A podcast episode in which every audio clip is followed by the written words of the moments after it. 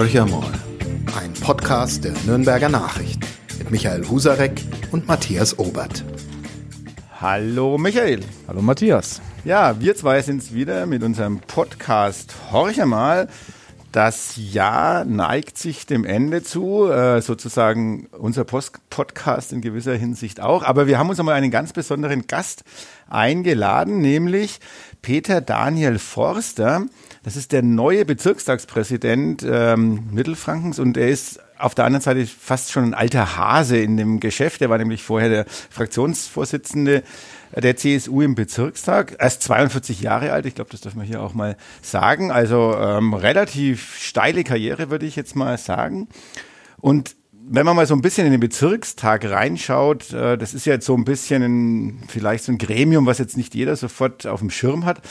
Aber der Bezirkstag, der hat immer so ein bisschen den Eindruck gemacht, es wäre so ein Erbhof der CSU. Also da kann nichts passieren. Da führt immer irgendein Bezirkstagspräsident der CSU das Ganze an. In der Politik gibt es meiner Meinung nach keine Erbhöfe. Ähm, wir haben eine Demokratie und die Bevölkerung, die Wählerinnen und Wähler entscheiden ähm, da sehr umsichtig damit. Ähm, und es war jetzt auch keine ausgemachte Sache, dass die CSU diesen Erbhof, äh, wie Sie ihn gerne bezeichnen, wieder zurückholen. Ich glaube, das war harte Arbeit der vergangenen Jahre, insbesondere ein Schlaf kräftiges Team aufzubieten, ein Angebot an die Wählerinnen und Wähler. Und das Angebot muss geschmeckt haben. Ähm, deswegen hat äh, der Wähler und die Wählerin dann zugegriffen bei der CSU. Und jetzt schmeckt es Ihnen. Sie sind Präsident, ein sehr junger, also ohne es zu wissen, unterstelle ich wahrscheinlich der jüngste der bayerischen Bezirkstagspräsidenten. Der zweite Fehler, der erste ist im Vorgespräch passiert. Nein, ähm, kann, könnte so sein. Aktuell bin ich der Jüngste, ja. aber ich war nicht äh, der Jüngste, wie er ins Amt gekommen ist. Okay. Das war der Kollege Dr. Olaf Heinrich, wenn ich es richtig im Kopf habe, aus Niederbayern. Der ist mir nämlich jetzt zwei Jahre voraus. Also der ist 1979 mhm. geboren. Ja. Macht den Job aber schon in der dritten Periode. Aber dennoch ein sehr junger Bezirkspolitiker, das kann man in jedem Fall mal sagen. Sie haben sich ja sehr frühzeitig für diese Ebene interessiert. Jetzt gab es früher den Spruch, hast du einen Opa, schick ihn nach äh, Europa. Ähm, ähnlich äh, erlaube ich mir eine Analogie zum Bezirkstag zu ziehen. Nicht, dass da jetzt nur altgediente Politiker sitzen, aber es ist nicht die erste Wahl, äh, wenn man jetzt mit Menschen spricht, wofür interessiert ihr euch, wenn ihr denn politisch aktiv sein wolltet. Warum hat sie es überhaupt auf diese Bezirksebene gezogen? Mhm das kann ich äh, sagen. Ich glaube, Richard Bartsch hat irgendwo damals mich dafür begeistert. Ich habe im Jahr 2003 für die CSU, für den Landtag kandidiert als Listenkandidat. Und der damalige Direktkandidat in meinem Stimmkreis, der heutige Fraktionsvorsitzende im Nürnberger Stadtrat, Andreas Kriegelstein, hat mich gefragt, ob ich auf ein Seminar nach äh, Wildbad Kreuth mitkommen möchte. Da ginge es um Bezirkstagsthemen ähm, und ähm, den Wahlkampf. Und der damalige Referent bei der Seidel Stiftung war kein geringerer als äh, Richard Bartsch. Und wir waren Wochenende in Wildbad Kreuth, schöner Kulisse und haben da gewisse Einrichtungen auch angesehen, auch psychiatrische Krankenhäuser. Und da ist dann das Interesse ähm, dran entstanden. Und was mir beim Bezirk speziell beim Bezirk Mittelfranken natürlich auch immer gut gefällt, ähm, ist diese Regionalpartnerschaft mit Frankreich. Meine Mutter ist eine geborene Französin und somit habe ich das Thema etwas in den Genen, auch wenn ich selbst äh, leider der Sprache nicht ausreichend genug mächtig bin, dass ich mich da fehlerfrei ähm, ja, austauschen könnte. Das ist spannend, wenn ich da einmal noch nachhaken darf. Sie haben jetzt ja ein sehr persönliches Motiv mit, mit dieser Verbindung zu Frankreich genannt. Das kann ich total gut nachvollziehen. Ähm, und trotzdem ist der Bezirk ja eine Einrichtung, ähm, die in Bayern einzigartig ist. Woanders, sage ich mal, kommt man ohne diese Ebene gut durchs politische Leben. Ähm, gibt ja auch viele Kritiker. Ich muss Ihnen ja ganz offen sagen, ich bin auch ähm, skeptisch, was die Notwendigkeit von Bezirken anbelangt. Äh, warum brauchen wir die denn? Also es gibt auch in anderen Bundesländern ähm, Gebietskörperschaften, Einheiten, die ähnliche Aufgaben übernehmen. Dort heißen sie anders. In der Pfalz gibt es heute noch den Bezirk ähm, das ist noch so ein Relikt, als damals ähm, Bayern zur Pfalz gekommen ist, wenn ich die Geschichte richtig im Kopf habe. Äh, es denken ja immer viele, ähm, wir hätten die Pfalz übernommen. das war ja, glaube ich, andersrum. warum brauchen wir das? Ja, weil manche Kommunen können gewisse Aufgaben einfach selbst nicht stemmen, beziehungsweise es sind solche Spezialeinrichtungen, wo eine Kommune die Einrichtung selbst nicht unterhalten kann. Und dann kommt eine nächsthöhere Ebene. Das ist normalerweise dann der Landkreis oder bei einer Halbmillionenstadt äh, wie Nürnberg äh, kann oftmals Dinge die Stadt selber äh, erledigen. ähm, durchführen. Ähm, aber auch da gibt es noch Spezialeinrichtungen, wo wir sie nochmal eine Ebene höher heben müssen, weil das Klientel so speziell ist, äh, die Bedarfe auch so wenig sind. Aber wir haben die Bedarfe in der Gesellschaft und wir müssen jeden Menschen und jeder Person die Möglichkeit geben, äh, zum Beispiel Bildung zu bekommen. Und wenn ich jetzt dran denke an unsere, ähm, an das Zentrum für Hörgeschädigte in Nürnberg oder auch äh, für das Zentrum ähm, für Blinde in, in Nürnberg-Langwasser, das sind ganz spezialisierte Einrichtungen. Ähm, wo, wenn ich an, an die Einrichtung in Langwasser denke, wo nicht mal der Bezirk der alleinige Träger ist, sondern da haben sich fünf Bezirke zusammengeschlossen und unterhalten diese Einrichtung. Und deswegen ist es ähm, manchmal einfach notwendig, noch diese Ebene zu haben. Und dann noch ein ganz wichtiger Punkt. Ähm, der Bezirk hat eine Ausgleichsfunktion was die Finanzströme auch betrifft. Das ist jetzt eher, sage ich mal, für den Buchhalter ähm, von Interesse. Aber ähm, natürlich gibt es ähm, große Komplexeinrichtungen, die in einem Landkreis ähm, situiert sind. Aber natürlich Personen kommen auch außerhalb des Landkreises her und deswegen ist die Bezirksumlage, ähm, die Finanzierung der Bezirke ein gewisses Ausgleichsmechanismus, wenn man so will, einen kleinen Finanzausgleich, auch wenn ich kein Freund bin vom Länderfinanzausgleich auf äh, großer politischer Ebene, aber hier gibt es dann eben schon Finanzströme, die dann eine ausgleichende äh, Wirkung haben. Jetzt müssen Sie sich aber das Geld ja erstmal irgendwo herholen, auch wenn Sie dann ausgleichen wollen. Also das heißt, es gibt ja die Bezirksumlage, die manchen Landkreis dann zum Stöhnen bringt. Die liegt, glaube ich, im Moment so bei knappen 25 Prozent, 24,55, glaube ich. Nicht? 23, 23,55. 23, ein Prozentpunkt. Nein, das ist, äh, Sie sind ja auch Finanzexperte, insofern ähm, ist das ja, und jeder Prozentpunkt, das weiß man aus der Kommunalpolitik, ist da extrem wichtig. Also 23,55, äh, holen Sie sich erstmal das Geld von den, von den Landkreisen. Und äh, ich glaube, das wissen auch die wenigsten Menschen. Das ist ja ein, ein Haushalt, der über eine Milliarde äh, liegt, den äh, der Bezirk äh, jedes Jahr aufstellt. Ich glaube, man muss vielleicht für unsere Zuhörer mal noch, mal kurz drüber sprechen, was sind denn das eigentlich wirklich jetzt für Einrichtungen? Sie haben ein paar genannt. Einerseits die psychiatrischen Kliniken, die ja, da gibt es ja nicht nur eine in Mittelfranken, dann äh, dieses Zentrum für Gehörlose, aber es ist ja noch viel, viel mehr. Sie müssen jetzt nicht die komplette äh, Liste im Kopf haben, aber ich, ich denke, es sind wirklich viele, viele Menschen, die gar nicht wissen, um welche Einrichtungen sich der Bezirk kümmert. Also wenn man wahrscheinlich jetzt mal landläufig rumfragt, würden bei den Bezirk, äh, bei den psychiatrischen Kliniken Mensch, viele Menschen sagen, ja, das gehört halt zum Landkreis oder zu unserer Kommune. Also vielleicht können Sie da noch ein bisschen Aufklärung leisten und dann können wir noch ein bisschen tiefer in die Finanzen rein. Ich habe vor Jahrzehnten, das vielleicht vorab, bevor wir die richtige Antwort hören, mal unzulänglicherweise, wie wir Journalisten sind, verkürzt über den Bezirk Oberpfalz geschrieben. Karpfen und Volksmusik. ja, also wenn ich, wenn ich rausgehe zu Vereinen, Verbänden, Organisationen, auch die mich im Wahlkampf eingeladen haben, da denke ich zum Beispiel an die Seniorengruppe von Verdi, die mich eingeladen hat. Ich war sehr überrascht. Verdi ist ja jetzt nicht immer so ganz nah bei der CSU, sage ich jetzt mal. Ähm, aber vielleicht haben sie mich genommen, weil ich im, im, in der vormaligen Verwendung im, in der freien Wirtschaft ja auch stellvertretender Betriebsratsvorsitzender sein durfte. Und auf jeden Fall, ich umschreibe immer gerne meinen Vortrag, der Bezirk, die unbekannte Größe. Und damit, ähm, glaube ich, wird schon sehr schnell deutlich, da muss sich ja viel dahinter verbürgen. Sie haben gerade gesagt, über eine Milliarde Haushaltsvolumen. Ja, wir haben mehr Haushaltsvolumen im aktuellen Jahr als Erlangen und Fürth zusammen ähm, also über eine Milliarde. Aber viele dieser Gelder gehen in Einrichtungen, wo eben kein Klingelschild an der Tür steht, wo Bezirk Mittelfranken draufsteht, sondern da steht Diakoneo oder Diakonie generell. Äh, da steht Caritas, Arbeiterwohlfahrt, äh, Barmherzige Brüder äh, Gremsdorf, um mal zu nennen, ähm, oder eben auch Regenswagner. Und das sind viele, oder auch in Nürnberg, um ein Beispiel zu nennen, Norris Inklusion. Viele Einrichtungen, wo Menschen mit Behinderungen ähm, tätig sind und die Finanzierung übernehmen wir. Ähm, alleine 920 Millionen Euro gehen für soziale Leistungen von diesen 1,1 Milliarden Euro ähm, in den Bereich der sozialen Leistungen. Ähm, natürlich sind diese 920 Millionen Euro nicht alle für Menschen mit Behinderung. Ähm, wir haben auch noch das Thema Hilfe zur Pflege. Das heißt, wir bezahlen, wenn eine Person selbst mit ihrem eigenen Einkommen, sprich Rente und auch ähm, den, den Leistungen der Pflegeversicherung nicht mehr im Alter des Pflegeheims bezahlen können. Da steht aber auch nicht an der Tür Bezirk Mittelfranken, sondern da gibt es die verschiedenen ähm, Einrichtungsträger, Arbeiterwohlfahrt, Rotes Kreuz, ähm, aber auch private Einrichtungen, ähm, die eben diese Einrichtungen unterhalten und der Bezirk bezahlt. Also wir sind ein verlässlicher Partner für all die Personen, ähm, das klingt jetzt etwas abgedroschen, aber es trifft es halt ganz gut, die nicht auf der Sonnenseite des Lebens stehen. Dann kommt der Karpfen. Und dann kommt auch der Karpfen, ähm, der in Mittelfranken äh, natürlich auch wichtig ist, in der Oberpfalz sicherlich nochmal ein Stück äh, wichtiger.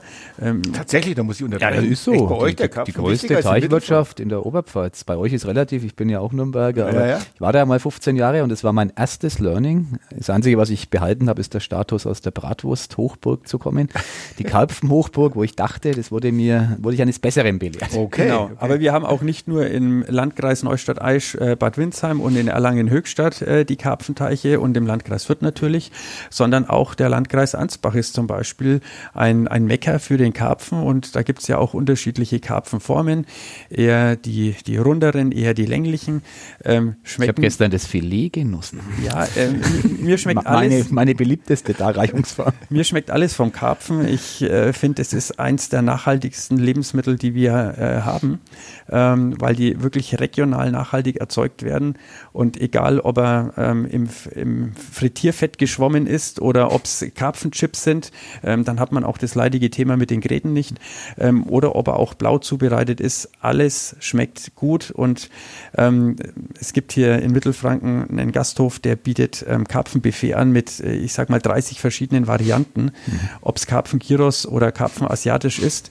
Und ähm, da kommen selbst die Kritiker zum Staunen und sagen, hätte ich nicht gedacht, dass dieser sonst manchmal moselnde Fisch ähm, eine Gaumenfreude ist. Aber jetzt bleiben wir mal äh, beim Politischen sozusagen, der politische Karpfen. Ich habe immer gedacht, Gabi Schmidt, die Landtagsabgeordnete, das ist meine Karpfenkönigin. Ich komme aus dem Landkreis Neustadt-Eichbad-Winsheim, also da gab es nur Gabi Schmidt und Gabi Schmidt ist äh, für den Karpfen zuständig und sie ist, glaube ich, sogar Vorsitzende der Teichwirte, also da tut sich der Bezirk jetzt, oder Sie als Bezirkstagspräsident, da müssen Sie doch dagegenhalten. Wie ja, sie, ist, tun? sie ist die Vorsitzende vom Fischerzeugerin und ähm, hat tatsächlich meinen Fraktionskollegen Michael Madarer damals bei der Wahl etwas ausgestochen, der da nämlich auch viel unterwegs ist, der auch ähm, bislang der Beauftragte für das Thema ist. Und es gibt ja auch noch die Fischereifachberatungsstelle des Bezirks Mittelfranken. Es gab aber auch mal den sogenannten Roten Kormoran aus Erlangen-Höchstadt, der. Landrat, genau. ähm, der angeblich, ich weiß nicht wie viele hundert in der Saison gegessen hat. Ob er sie nur angeschnitten hat und probiert hat, äh, weiß ich jetzt nicht, weil ich nicht dabei war. Ich glaube, bei dem Thema Fisch und Karpfen sind viele Leute unterwegs. Gabi Schmidt. Also äh, Wahlen entscheiden sich über den Karpfen. Äh, nämlich, kann man das jetzt mitnehmen? weiß ich nicht, ob der Karpfen das entscheidende Momentum ist. Auf jeden Fall, die Teichwirtschaft ist für Mittelfranken wichtig nicht nur als Wirtschaftsfaktor, sondern vor allem auch ähm, die Naturlandschaft. Ähm, mhm. Die Teichwirtschaft ist ja, äh, ja schon kulturelles Erbe auch mhm. und ist äh, auch wichtig ähm, für Wasser und, und, und. Also ähm, deswegen äh, müssen wir auch schauen, dass diese ganzen äh, Fremdlinge, die da kommen, sei es der, der Kormoran, ähm, sei es aber auch der Fischotter, die nämlich Teichwirte an die Existenznot bringen, ähm, dass wir da ein gutes Gleichgewicht finden zwischen dem Artenschutz und aber auch der Teichwirtschaft. Jetzt wäre es fast schon tatsächlich politisch, wenn man sozusagen die Migrationspolitik am Hand des Kormorans aufgreifen würde. Äh, tun wir jetzt aber nicht, ähm, sondern die Frage, die sich mir stellt, wir haben diese Sozialleistungen gehabt, kann ich total nachvollziehen, die Kliniken kann ich verstehen, wir haben die Teichwirtschaft, äh, den Karpfen hier als Besonderheit, gäbe ein paar andere Besonderheiten, wir haben ein Freilandmuseum, das der Bezirk äh, auch noch äh, betreibt. Nimmst du mir mein Thema weg? Ja, das merke ich mir natürlich. Wo wir gleich noch intensiv drüber reden. Böses, mit dem Bad böses. Faul, böses Faul, dem Kollegen, der ja, aus Bad. Windsheim stammt, das Thema wegzukriegen. Da habe ich übrigens den also. bei einer Art Rallye im Freilandmuseum beim, keine Ahnung, Wochenende der offenen Tür, wie er immer das hieß, traf ich sie das letzte Mal. Aber ich hatte keine Zeit, sie zu begrüßen, weil meine Kinder mich äh, in den Band zogen, bei irgendwelchen Dingen mitmachen zu müssen. Ich bin da Stelzen gelaufen und ähnliches. Worauf ich hinaus will, warum braucht man für all das, was wir gerade beschrieben haben, dieses, äh, diesen bunten Strauß an Themen, eine politische Ebene? Ich kann verstehen, dass man eine Verwaltungsebene braucht, super nachvollziehbar, aber gibt ja auch diesen, äh, auch da kommen wir noch später drauf zu sprechen, nicht ganz billigen äh, Bezirkstag im Unterhalt. Äh, warum brauchen wir den? Mhm.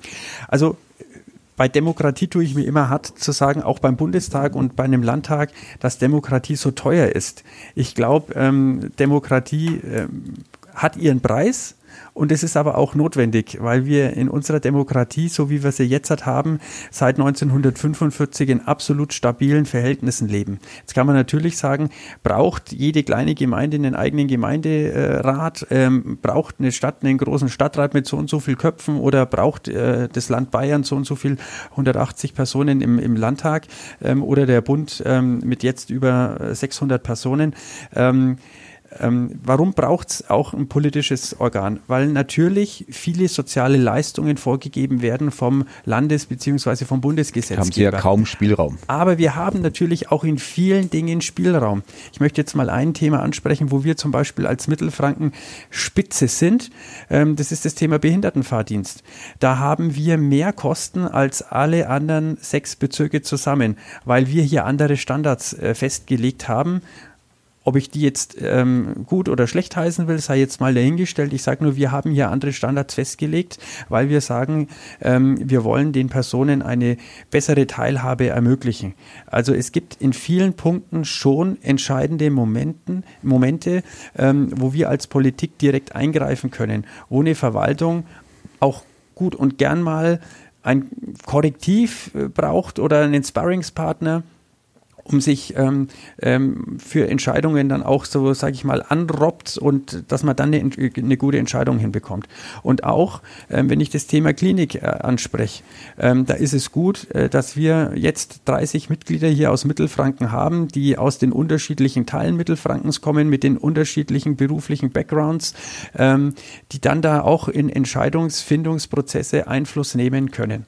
Aber, aber da, da, da grätsche ich jetzt mal unverschämterweise rein. Bei den Kliniken hat doch der Bezirk Mittelfranken ganz konkret bewiesen, dass er nicht so ein super tolles Kontrollorgan ist. Da gab es ja ein paar Skandale, ich nenne mal den Namen Navratil, ehemaliger Chef der Bezirkskliniken, ähm, wo aus meiner Wahrnehmung ähm, der Bezirkstag, der damalige, das ist nicht der ihrige jetzt, sie waren da zwar dabei, aber nicht verantwortlich, einfach, ich nenne es mal so, wie ich es empfunden habe, versagt habe in der Kontrolle. Warum kann er jetzt kontrollieren?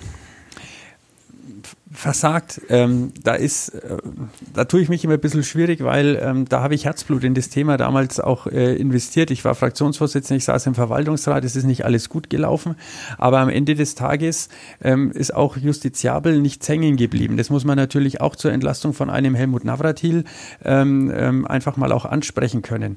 Natürlich hätte man äh, Dinge auch anders entscheiden können und der Verwaltungsrat, der ja auch politisch besetzt ist, ähm, wobei man natürlich auch sagen muss, Verwaltungsrat ist eigentlich das Kontrollorgan des Vorstands, das zum Wohle des Unternehmens ähm, Entscheidungen treffen soll und nicht zum Wohle der einzelnen Partei, dessen Parteibuch ich in der Tasche trage. Das ist nämlich der Unterschied zu einer Mitgliedschaft in einem Verwaltungsrat oder in einem Aufsichtsrat und einer Mitgliedschaft zu einem kommunalen Gremium. Ähm, das ist nur immer sehr schwierig, ähm, die, welchen Hut ich gerade richtig aufsetze. Ähm, aber dass das funktioniert hat, es gab ja auch Personen, die gewisse Dinge kritischer gesehen haben als andere oder auch gleiche Sachverhalte unterschiedlich bewertet haben. Und deswegen ist es, finde ich, gut, ähm, dass Politikerinnen und Politiker ähm, auch ähm, die Bezirksverwaltung in gewisser Weise kontrolliert oder gewisse Vorgaben gibt ähm, und dann wird das Ganze rund. Wir wollen ja nicht nur irgendwelche, ähm, ich sag mal, fernen Verwaltungsstrukturen haben, sondern vom Volk direkt gewählte Interessensvertreter. Wir sind eine Demokratie, ähm, eine repräsentative Demokratie und das äh, bildet eben auch sich auf Bezirksebene wieder. Bist mit der Antwort zufrieden? Noch nicht ganz, glaube ich. Wir, aber wir machen dann ja noch weiter. ja, wir können ja auch, ähm, du hast ja einen Punkt angesprochen, Michael, nämlich, dass ähm, der Bezirkstag an sich, also das Gremium äh, inklusive des Bezirkstagspräsidenten und seiner insgesamt, glaube ich, drei Stellvertreter, ich hoffe, ich habe meine Zahl jetzt richtig, drei Stellvertreter, das ist ja nicht ganz billig. Also sie kosten Geld, ich sage es mal ganz unverschämt, nicht wenig. Äh, halten Sie es für gerechtfertigt, ähm, was Sie als Bezirkstagspräsident bekommen und auch diese äh, Aufwandsentschädigung, die ein Bezirksrat bekommt für seine wenn ich das jetzt mal so vielleicht vergleiche mit wahrscheinlich dem ein oder anderen Stadtparlament, nicht allzu häufigen Sitzungen. Mhm. Ja, was sind allzu häufige Sitzungen? Ähm, wir haben fünf, sechs äh, Sitzungen des Gesamtgremiums, aber wir haben natürlich auch noch viele Ausschusssitzungen, wo natürlich, ähm, ich sage mal, das auch irgendwo mit abgegolten sein muss. Und Sie haben natürlich den zeitlichen Aufwand. Es ist an so einem Mandat hängt nicht nur die alleinige Sitzungsdauer. Ähm, wir haben rund 30 Fraktionssitzungen äh, im Jahr, also zumindest in meiner CSU-Fraktion. Ähm, und Sie haben natürlich eine Vielzahl von Terminen im vorpolitischen Raum, die Sie als äh, Interessensvertreter auch wahrnehmen müssen, weil Sie müssen natürlich, wenn Sie Entscheidungen treffen, auch Vorgespräche führen. Ähm, Sie müssen sich austauschen. Sie müssen aber auch wissen, ähm, was erwartet der Wähler oder die Wählerin von mir? Ähm, welche Themen soll ich angreifen? Ähm, also ich muss ehrlich gestehen, ähm, als ich damals in den Bezirkstag gekommen bin, habe ich mir den Umfang des zeitlichen Engagements nicht vorstellen können. Sie können als Bezirkstagsmitglied in Mittelfranken beinahe täglich on Tour sein. Beinahe täglich on Tour sein. Und das Gleiche ist jetzt für mich als Bezirkstagspräsident. Ähm, natürlich, ich bin jetzt der Erste, der in Mittelfranken das offiziell hauptamtlich macht, auch wenn der Gesetzgeber es immer noch nicht hauptamtlich benennt, sondern es ist immer noch ein Ehrenamt, in dem ich tätig bin. Aber für mich stand äh, zur Diskussion, mache ich weiter mit meinem Job in der freien Wirtschaft, wo ich natürlich auch ähm, stellvertretender Betriebsratsvorsitzender war, eingebunden war, ähm, auch viele The Themen zu bearbeiten hatte und für dann 1,1 Milliarden Haushaltsvolumen im Nebenamt aus. Ähm, ich habe es vorhin angesprochen. 1,1 Milliarden ist in etwa das Haushaltsvolumen von Erlangen und Nürnberg.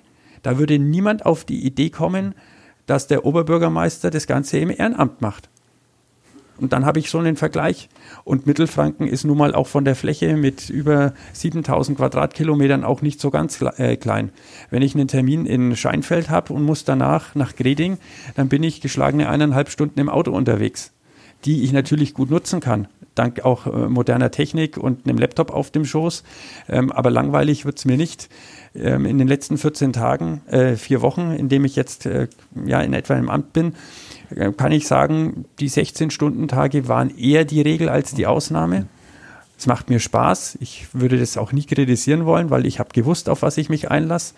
Aber rund äh, viereinhalbtausend Mitarbeiter, direkt und indirekt durch die Bezirkskliniken, dieses Haushaltsvolumen, aus meiner Sicht, das war meine persönliche Meinung und auch dann die Sicht natürlich meiner Kolleginnen und Kollegen in der Fraktion, ist es unabdingbar, diese Funktion in Mittelfranken im Hauptamt auszuführen.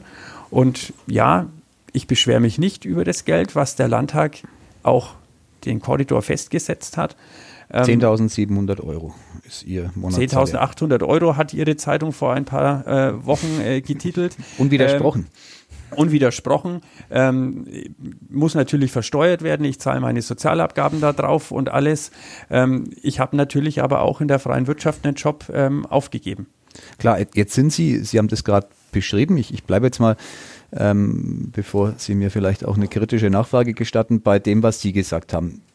Wenn das so ist, wenn diese innere Logik, äh, die Sie beschrieben haben, so stimmt, dann machen ja alle anderen, beinahe alle anderen, äh, was falsch, weil die nach wie vor in ihrem Hauptjob, so wie es ihr Vorgänger war, der war Landrat, der hat nur wirklich einen vollen Tag gehabt und hat nebenher diesen Bezirkstag, und da sind wir uns sehr wahrscheinlich einig in der Bewertung, äh, Parteizugehörigkeit hin oder her, gar nicht mal so schlecht ähm, mitgeführt. Es geht ja. Also es, es, ging ja, oder es geht ja in anderen Bezirken auch. Die, die, das sind ja meistens, Landrat ist so der Klassiker, man ist gern Landrat und Bezirkstagspräsident, ähm, mit dann diesem Ehrensold, auch nicht unerklecklich, äh, ein bisschen weniger als das, was Sie kriegen, aber das ist ja der Normalfall. Da müsste man ja jetzt sagen, äh, das Modell Mittelfranken äh, muss skaliert werden und alle anderen äh, müssen endlich mal auf Hauptberufliche umsteigen. Also das ist immer äh, eine, eine Betrachtung ähm, des Standpunktes letztendlich, ähm, wie ich äh, mich aufstellen möchte. Ich möchte die Arbeit der anderen Kollegen nicht äh, bewerten und beurteilen.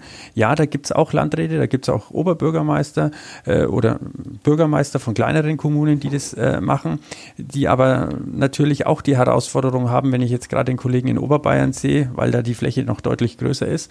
Aber es gibt eben auch einen anderen Kollegen, der das auch, so wie ich, in, im Hauptamt letztendlich auch ausübt. Ähm, das muss jeder dann für sich vor Ort bewerten. Ich für mich habe festgestellt, ich muss aufgrund der vielfältigen Herausforderungen, die anstehen, diesem Amt meine volle Konzentration und volle Arbeitskraft widmen. Nicht, weil es ich vielleicht äh, anders nicht hinkriegen würde. Ähm, und natürlich hat es mein Vorgänger gut gemacht. Aber es gab natürlich auch Kritikpunkte. Und deswegen ähm, ähm, haben wir gesagt, äh, als CSU, äh, wir wollen, dass dieses Amt im Hauptamt ähm, letztendlich ausgeführt wird. Und allein die Tatsache, dass der Landtag und die Staatsregierung die Möglichkeit eröffnet hat, lässt ja auch ähm, letztendlich den Schluss kommen, dass es wohl auch äh, in München gesehen wird, dass es durchaus ähm, nicht abwegig ist, das Ganze im Hauptamt zu machen. Es wird, kontro es wird, kontrovers gesehen. Wir hatten hier im Podcast vor ein paar Wochen den parlamentarischen Geschäftsführer der Freien Wähler, der äh, von einem fatalen Zeichen sprach, ähm, das sozusagen nicht Sie als Person, aber die Tatsache, dass Sie mit diesem Salär dotiert werden, ähm, aussendet in die Gesellschaft. Sie mhm. verdienen tatsächlich mehr, muss man immer dazu sagen, wissen immer nicht alle, ähm, als ein Landtagsabgeordneter und ähm, ja, aber da muss ich gleich korrigierend eingreifen. Der Landtagsabgeordnete hat eine ganz andere Altersversorgung, die korrekt. der Herr Forster nicht hat. Ja. Ähm, auch die Sache, wie die ganzen Sozialabgaben geregelt sind, sind bei einem Landtagsabgeordneten anders. Eine steuerfreie Aufwandspauschale, die der Landtagsabgeordnete bekommt, bekomme ich nicht. Ähm, ich habe auch ähm, andere Dinge nicht, wie, wie bei den Landtagsabgeordneten das äh, letztendlich geregelt ist. Ich kritisiere es nicht. Ich möchte nur das äh, zur Klarheit auch äh, beitragen. Und äh, ja, ähm, der Herr Locke, ähm, es ist halt so, ähm, es war auf bayerischer Bezirketagsebene auch in den letzten fünf Jahren eine Diskussion und die Freien Wähler waren ja nicht per se dagegen. Die hatten, glaube ich, nur das Konzept, dass wenn der Bezirkstagspräsident in Hauptamtlichkeit kommt, dann müsste er auch direkt gewählt werden. Nur wir haben halt bei der Bezirkstagswahl die Spezialität, wir sind dritte kommunale Ebene, sind eigentlich kommunales Gremium, werden aber am gleichen Tag gewählt wie äh, der Landtag mit äh, direkten äh, Stimmkreisbewerberinnen und Bewerbern und dann Personen, die über die Liste kommen. Also wir sind weder Fleisch noch Fisch, wir sind so ein äh, Ding dazwischen. Ähm, wenn man das angehen muss, dann muss man es wirklich grundlegend angehen ähm, und dann helfen mir auch nicht die Aussagen, ähm, dass man das dann jetzt so vielleicht kritisiert und so weiter, wenn dann aber die Freien Wähler das äh, in der Staatsregierung und im Landtag selbst so beschlossen haben. Er nicht, weil er saß da noch nicht im Landtag. Mhm. Er war zu diesem Zeitpunkt mein Kollege in der freien Wirtschaft in, in, beim gleichen Arbeitgeber. Ähm, aber jetzt ist es so, ähm, der Landtag hat mit großer Mehrheit entschieden, dass die Möglichkeit äh, besteht. Im Übrigen waren Landtagsabgeordnete auch nicht immer hauptberuflich Landtagsabgeordnete. Die waren früher auch mal, glaube ich, äh, äh so nebenher, äh, ähnlich wie es äh, heute noch, glaube ich, in Hamburg und in Bremen der Fall mhm. ist. Ähm, wir haben halt auch mittlerweile viel, viel mehr Zuständigkeiten und Aufgaben bekommen als Bezirke. Wir sind nicht mehr der Bezirk, wie er damals geschaffen wurde und auch nicht mehr der Bezirkstag und auch nicht mehr das Amt des Bezirkstagspräsidenten. Und nochmal, viereinhalbtausend Mitarbeitende, direkt und indirekt mit den Kliniken und ohne den Kliniken rund 1,1 Milliarden Euro Haushaltsvolumen, ähm, mit den Kliniken rund 1,4 Milliarden Euro Haushaltsvolumen. Ich glaube, das bedarf schon die Aufmerksamkeit einer Vollzeittätigen Person.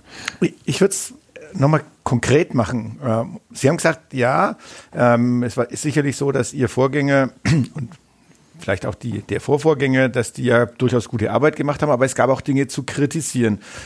Was würden Sie kritisieren, jetzt wenn man das äh, nochmal in Verbindung bringt zu dem hauptamtlichen Job, was würden Sie kritisieren, ähm, wo Sie sagen, das hätte besser laufen können und das kann man nur tun, wenn man eben hauptamtlich und damit die volle Kraft in dieses Amt stecken kann? Und was wollen Sie anders machen jetzt, wenn Sie diese äh, hauptamtliche Stelle ausfüllen?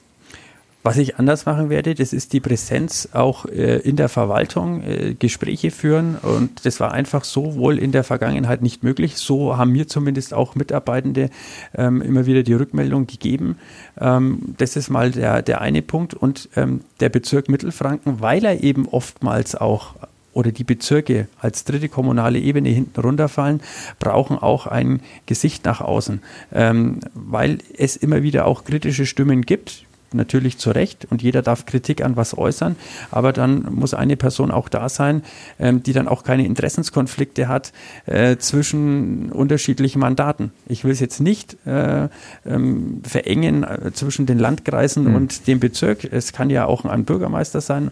Ähm, da, muss es einfach eine klare Sicht geben, ohne allerdings den Blick ganz abzuwenden von den Landkreisen, kreisfreien Städten und Kommunen. Wir sind drei kommunale Ebenen, wir sind eine Familie und müssen immer schauen, dass es der Schwester oder dem Bruder auch gut geht. Sprich ähm, bei Themen wie Bezirksumlage, aber auch bei Themen, wo wir vielleicht ähm, künftiger noch enger zusammenarbeiten äh, könnten, weil eben die Herausforderungen äh, so mannigfaltig sind. Die Welt wird immer schneller, die Welt wird immer komplexer ähm, und da müssen wir zusammen ähm, Gutes tun, weil am Ende des Tages machen wir nicht Politik für die Politiker, wir machen immer die Politik und die Arbeit für die Bevölkerung. Jetzt haben Sie elegant die Kritik an Ihren Vorgängern äh, vermieden. Es sei Ihnen verziehen. Wäre überraschend gewesen, wenn Sie es getan hätten, äh, den Herrn Bartsch und den Herrn Grodel, äh, Groder durch den Kakao zu ziehen. Aber ich blicke jetzt nach vorne. Sie sind jung genug, um dieses Amt, äh, ich fantasiere jetzt, zwei bis drei Jahrzehnte auszuüben, wenn Sie das denn möchten und die WählerInnen das auch möchten. Also haben Sie doch bestimmt eine Vision für den Bezirk, was der so noch ein bisschen in seinem Blumenstrauß mit aufnimmt. Was, was, was könnte da kommen? Was, was kann noch passieren? Was könnte kommen, was muss kommen? Was muss kommen, ist, äh, die Kliniken zukunftsfest zu machen. Ähm, äh, ganz einfach dezentraler aufstellen, wohnortnahe Versorgung. Ähm, das sind so viele Themen auch, was ähm, die gebäudliche Infrastruktur anbetrifft, äh, weil viele Gebäude eben einfach alt sind es gibt welche, die sind über 100 Jahre alt, die kann man noch äh, sanieren, aber es ist nicht mehr die Struktur, wie man heute moderne Medizin ver versteht. Das ist ähm, das eine. Und dann ähm, im Sozialbereich müssen wir einfach schauen, ähm, wie geht es in der Zukunft auch weiter, was kann man sich in der Zukunft noch leisten. Und der Herr Foster möchte hier nicht irgendwo Einsparungen herbeiführen, dass es den Menschen dann künftig schlechter geht. Nur wir sehen im Moment äh, nicht nur heute, wenn ich aus dem Fenster schaue, keine Sonne, sondern ich glaube, die Wolken werden düsterer, was die wirtschaftliche Kraft auch des Landes anbetrifft. Ähm, ob das jetzt falsche Weichenstellungen in Berlin sind oder ob eben insgesamt die Welt im Moment etwas aus den Fugen gerät. Ähm, und da müssen wir schauen, wie wir mit dem Geld, was wir kriegen, effizient umgehen können, damit die Menschen die notwendige Hilfe bekommen, die sie brauchen. Ich bin ein absoluter Freund davon, helft denen, die die Hilfe brauchen, aber nicht gib jedem alles, ähm, weil manche Leute können sich auch, sage ich mal, selbst gut helfen. Das heißt, Sie schauen, Sie wollen genauer hinschauen lassen, sage ich jetzt mal, das können Sie ja nicht selbst machen, ähm, sozusagen die, die Kontrolle, die wirklich Bedürftigen von den, von denjenigen, die es selber, so haben Sie das gerade formuliert, äh, sich helfen können, genau. das zu, zu verbessern. Ich bin ein Freund vom heiligen St. Martin, der hat äh, seinen Mantel geteilt und hat dem Bedürftigen gegeben und hat dann Hilfe geholt, äh, wenn ich es, glaube ich, so richtig im Kopf habe. Ähm, und nicht, er hat den ganzen Mandel gegeben ähm, und ist dann selbst irgendwo erfroren. Ähm, aber ganz wichtig, ähm, da komme ich auch aus der CSU-Familie, eher aus dem äh, sozialen Flügel. Wir haben ja auch das S im Parteinamen und das war mir auch wichtig. Ähm, ich weiß, wo der Forster herkommt. Und ähm, die Leute brauchen die Unterstützung. Aber wir müssen künftig schauen, was können wir uns noch leisten bei weniger Steuereinnahmen.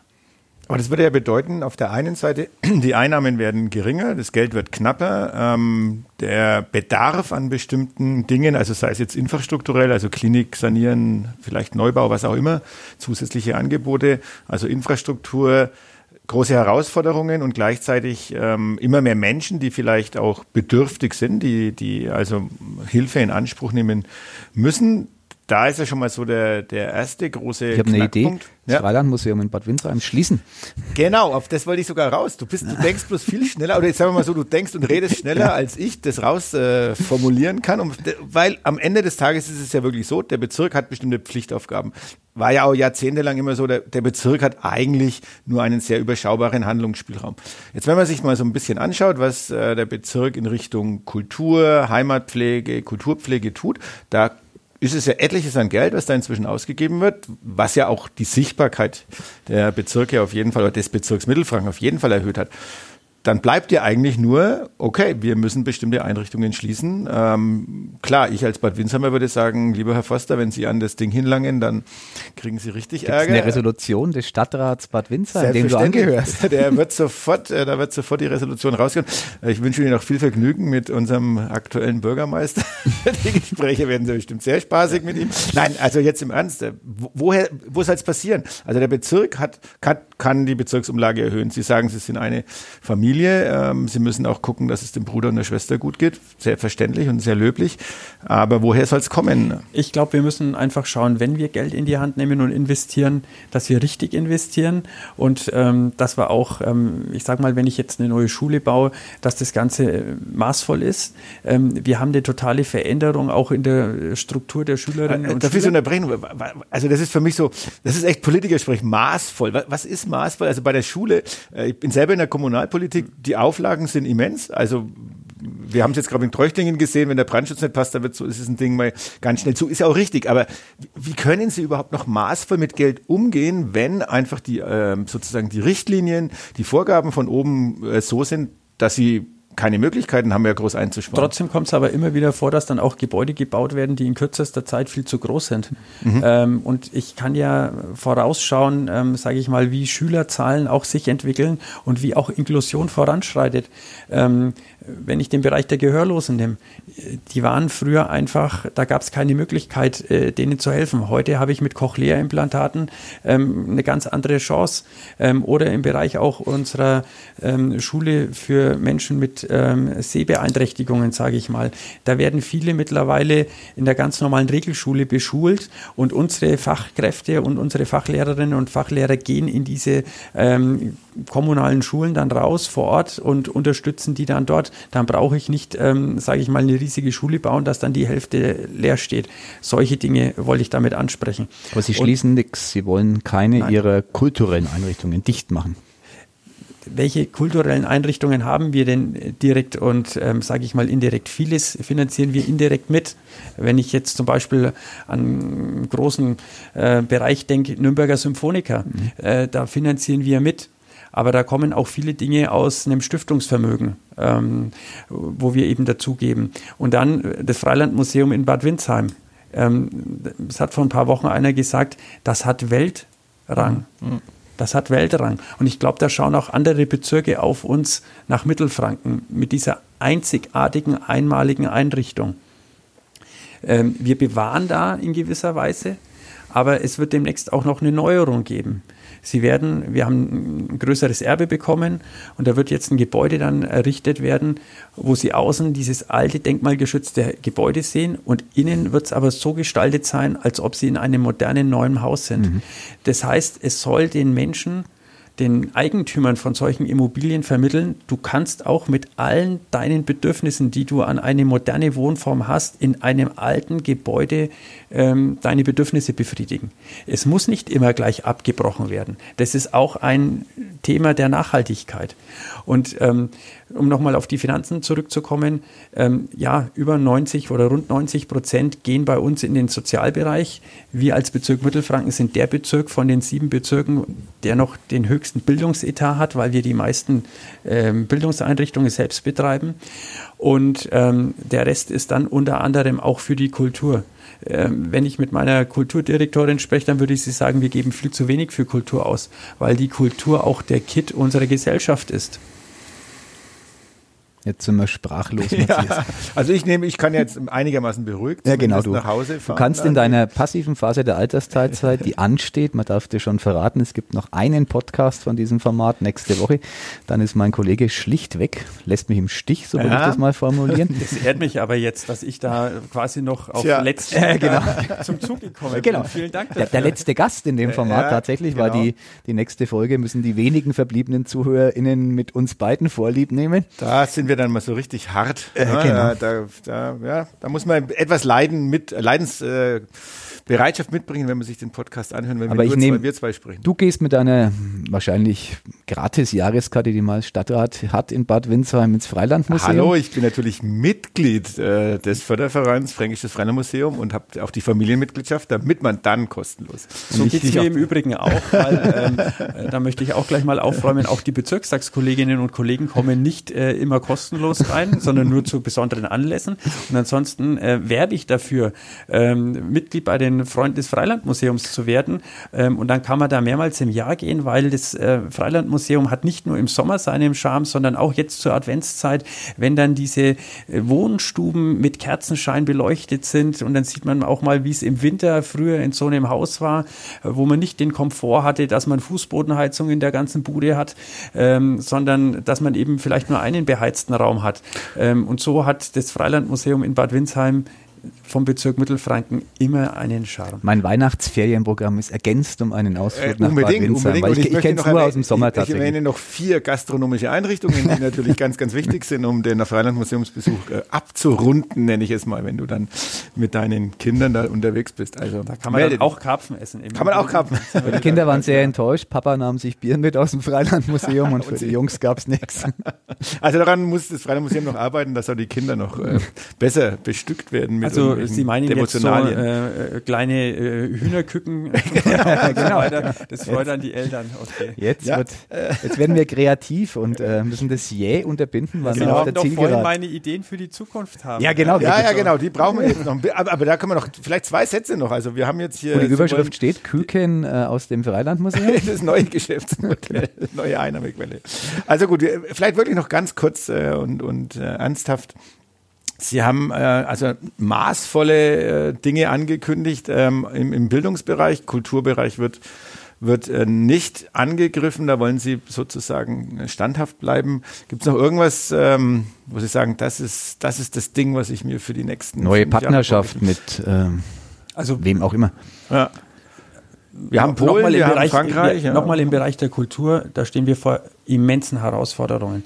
Es ist in den letzten Wochen auch mehrere Warnhinweise, sage ich mal, gekommen oder Hilferufe auch aus dem Bereich der Kultur.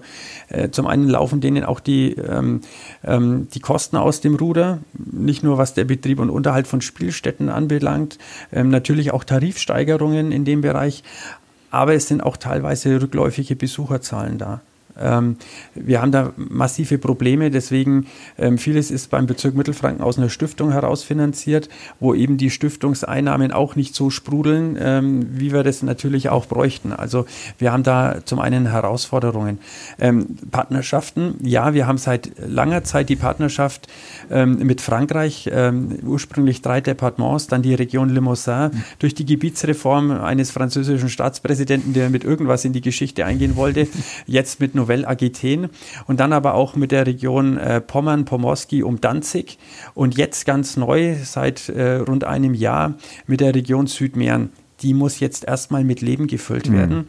Ähm, wir sehen nämlich, mit Frankreich klappt ähm, die Partnerschaften oder die Partnerschaft sehr gut. Da gibt es auch viele kommunale weitere Partnerschaften auf der unteren Ebene. Das ist uns als Bezirk wichtig. Wir bilden die Klammer.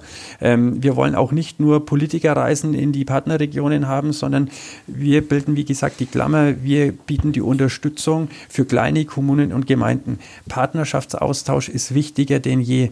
Wie schnell schießen zwei Länder, weil der Präsident der Meinung ist, er muss jetzt sein Brudervolk oder Schwestervolk da angreifen, ähm, wie schnell ähm, gerät was aus den Fugen. Ähm, und deswegen ist der Friede in Europa wichtiger denn je. Deswegen Partnerschaften mit Frankreich, mit Polen und auch mit dem Partner Tschechien. Ähm, die Partnerschaft mit Tschechien oder das Zusammenleben war ja nicht immer in der deutschen und tschechischen äh, Geschichte ähm, frei von Spannungen, sage ich mal. Und äh, da, wo wir jetzt sind, auch Freistaat Bayern mit Tschechien, ist, glaube ich, sehr gut, wenn wir das dann noch auf kommunaler Ebene noch besser zusammenbringen. Und da gilt es jetzt dann weitere kommunale Partnerschaften ähm, neu zu gründen. Das ist aber auch ein schwieriges und teilweise mühseliges Unterfangen, das dann auch die viele Zeit äh, von uns Politikerinnen und Politikern braucht. Aber nochmal, es muss der Austausch zwischen Sportvereinen sein, zwischen Trachtenvereinen, zwischen Sportvereinen. Ähm, das ist eigentlich der Kit von einer funktionierenden Partnerschaft.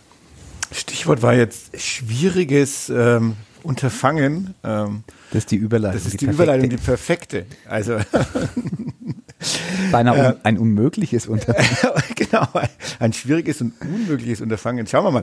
Herr Foster, natürlich kommen auch Sie nicht diesen, in diesem Podcast davon, ohne dass Sie sich zu einem Fußballverein der Region äh, äußern äh, müssen, und zwar den ersten FC Nürnberg, weil wir beide da äh, irgendwie, aus welchen Gründen auch immer, nach wie vor der Ansicht sind, dass er in der falschen Liga spielt und ähm, natürlich immer wissen möchten, wie bestimmte Politiker oder sonstige Menschen aus allen gesellschaftlichen Schichten zu dem ersten FC Nürnberg stehen. Wir stehen vor einem äh, letzten Heimspiel vor dem Beginn der Winterpause gegen den Hamburger SV. Also eine leichte Aufgabe für den ruhmreichen ersten FCN. Wir würden gerne von Ihnen wissen, wie geht es am Samstag aus und wo steht der erste FC Nürnberg am Ende dieser Saison und wo steht er am Ende Ihrer ersten Periode als Bezirksratspräsident? Das ist einfach. Champions League Teilnehmer. Hast du es ausgerechnet, ob das hinhaut? Aber das sind ja fünf Jahre und so lange bräuchte ja der Club gar nicht. Mehr genau. Ich habe ein Jahr ähm, Luft mit eingebaut. Ähm, die Standardantwort, wenn man immer nach einem Ergebnis gefragt wird, ist doch immer 2 zu 1. Äh, gute Antwort. In dem Fall sehr gute Antwort. Das ist ein Heimspiel. Ähm, ich bin ein geborener Nürnberger. Ich bin in dieser Stadt aufgewachsen, also kommst du beim Club nicht drum. Ähm, ich hatte sogar mal eine Dauerkarte damals noch in der Regionalliga. Ähm, und habe da wirklich jedes Spiel verfolgt. Ähm, ich bin aber jetzt nicht der fanatische Fußballfan ähm, und ich mache mir auch so manchmal die Gedanken, ob es nicht manchmal auch der Fußball zu wichtig genommen wird, weil wir haben. Also der Bezirk wird kein Geld für den Stadionneubau geben. nee, das können wir gar nicht, ähm, weil eigentlich. dann müsste ich ja nach Fürth auch Geld geben Na, und dann, dann, dann, dann, dann, hätte ich aber auch noch den HC Erlangen, äh, um die Handballer zu sehen ähm, oder auch äh, Basketball, ähm, die äh, ja auch erfolgreich hier in Nürnberg äh, Sport tun. Wir unterstützen den Sport, aber eher den breiten Sport ähm, und vor allem dann auch mittelfrankenweit im, im, im, Rahmen der Möglichkeiten, wie wir das eben können. Ähm, der Spitzensport, da sollen sich ich sag mal, andere drum kümmern. Er ist wichtig, er ist auch ein wichtiger Wirtschaftsfaktor und auch ein Imagefaktor. Ähm, ich meine, der Club, der ist ja, ja einer der ältesten Vereine, einer der erfolgreichsten Vereine. Ich tue mir nur immer auch etwas mit der Hymne schwer, weil die ist so, so beladen, sage ich mal, die ist so, die ist so schwer. Vielleicht müssen wir da mal auch eine neue kriegen, dass es ähm, etwas Positives in die Zukunft. Jetzt, Bezirkstagspräsident fordert neue, neue für den ersten. Um die Legende ist tot. Ja, ist die nein, nein, die Legende ist natürlich nicht tot und äh, solange es die Stadt Nürnberg gibt, solange wird es wahrscheinlich auch den Club geben und ich drücke äh, bei jedem Heimspiel auch dem Club äh, und auch den Auswärtsspielen natürlich die Daumen. Ähm, erinnere mich dann aber auch immer wieder, wenn der Club äh, in der fünften Nachspielminute dann wieder verliert, an den alten Satz, der Club ist Depp. Okay, das haben wir jetzt hier vollendet. äh, vielen Dank dafür. Er ruft Nein. mich wieder Günter Kocher. Ähm, ja, genau. Ich, ich glaube, der, der, der, Club, der wird es auch mal wieder in die erste Liga schaffen, aber natürlich sind auch die Rahmenbedingungen, jeder will in der ersten Liga spielen, nicht so einfach. Ähm, und ähm, ich hoffe, dass der Club auch die Ruhe findet ähm, nach der letzten Jahreshauptversammlung und den personellen Weichenstellungen, ähm, dass der Club dann eine, sich wieder der sportlichen Leistung voll konzentrieren kann. Ich glaube, das freut dann auch die, die Fans. Wie, wieder ist gut. Also es wäre schön, wenn er das mal täte. Ich habe so den Eindruck, das kommt seit Jahren zu kurz. Also ich kann mich zumindest noch an den Pokalsieg äh, ja, genau. erinnern. Das ist wohl wahr, das, ja. ja. Genau, Jan, sagen wir erstmal vielen, vielen Dank. Ähm, noch, noch in Richtung Club muss man sagen, wir hoffen natürlich nicht, dass der Club so weit absteigt, dass er dann äh, die, in die Förderung des Bezirks äh, genau. fließen würde, weil er dann wieder im Breitensport angekommen ist. Ich schließe mich jetzt dem Bezirkstagspräsidenten an, wenn der Club in der Regionalliga ist, dann kaufe ich mir wieder eine Dauerkarte. genau, dann auch nicht. Aber die heißt ja nicht mehr Regionalliga, das ist ja jetzt die also dritte also, Liga. Genau, das wäre noch eine also dazwischen. So, ja, so, genau. tief, so tief wollen wir den Club nicht genau. absteigen lassen. Definitiv nicht. Also vielen, vielen Dank. Äh, äh, für die Zeit, die Sie gebracht haben. Und äh, ja, wir hören sicherlich in der einen oder anderen Form voneinander. Und Ihnen alles Gute dann in der sogenannten passiven. Phase. Genau. Ähm, man kann ja sich auch ehrenamtlich ähm, im Freilandmuseum verdingen. Unbedingt. Ähm, am Bierausschank. Sehr, sehr, gerne. Ja gut, am Bierausschank weiß ich jetzt nicht. Ähm, ich glaube, die sind dann eher hauptamtlich bei den äh, Wirtschaftsbetreibern dabei. Ähm, aber wir werden uns sicherlich über den Weg laufen in einer der schönsten Einrichtungen die die Welt hat, das Fränkische Freilandmuseum. Was soll ich sagen? Ne? Mein Herz quillt über. Ja. Ich ziehe nach Bad Windsheim um. Äh, genau, also mit Kindern wäre es sowieso da draußen viel schöner. Also vielen, vielen Dank. Danke sehr. Äh, und wir sehen und hören in irgendeiner Funktion wieder voneinander. Dankeschön. Danke. Wiedersehen. Mehr bei uns im Netz auf nordbayern.de.